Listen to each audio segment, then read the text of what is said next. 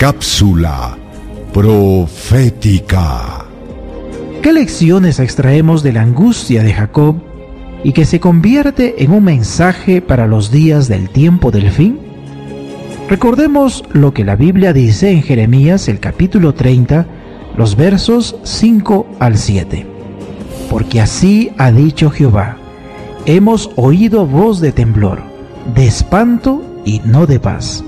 Inquirid ahora y mirad si el varón da a luz, porque he visto que todo hombre tenía las manos sobre sus lomos, como mujer que está de parto, y se han vuelto pálidos todos los rostros.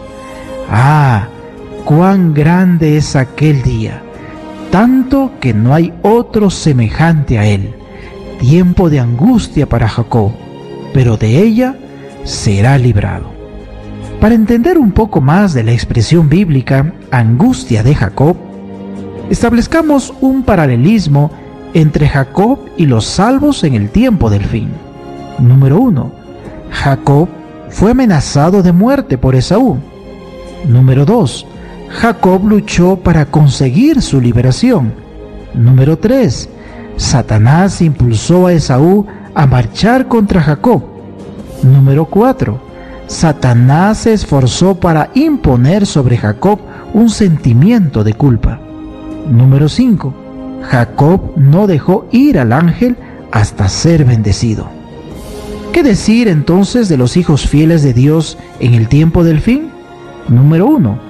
Así como Jacob, el pueblo remanente será amenazado de muerte. Número 2. El pueblo remanente clamará a Dios de día y de noche. Número 3. Los impíos marcharán contra el pueblo remanente. Número 4. Satanás se esforzará para hacerlos sentir que su caso no tiene esperanza. Número 5. El pueblo remanente se tomará de la mano de Dios en oración.